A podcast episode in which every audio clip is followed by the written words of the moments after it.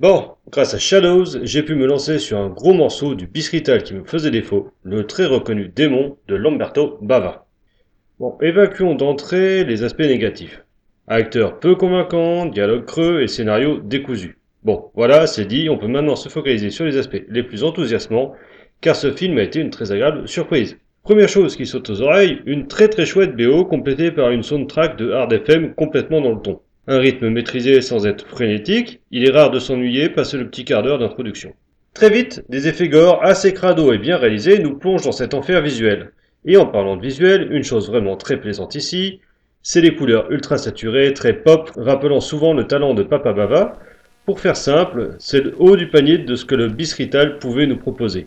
Un film honnête qui nous donne ce que l'on est venu chercher et dont on n'a pas du tout envie de se moquer. The preview you are about to watch is for a movie that is unlike any you have ever seen before. It is for a movie that goes beyond temporary fear to everlasting terror. It is a movie called Demons. Yes, the demons are coming, and they're coming for you.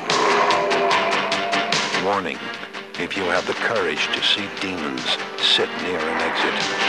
Otherwise, you might never get out.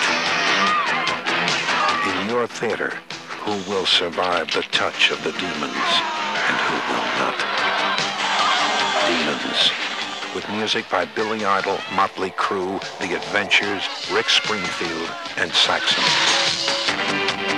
This is no dream. This is happening right now. Could be happening to you. Demons.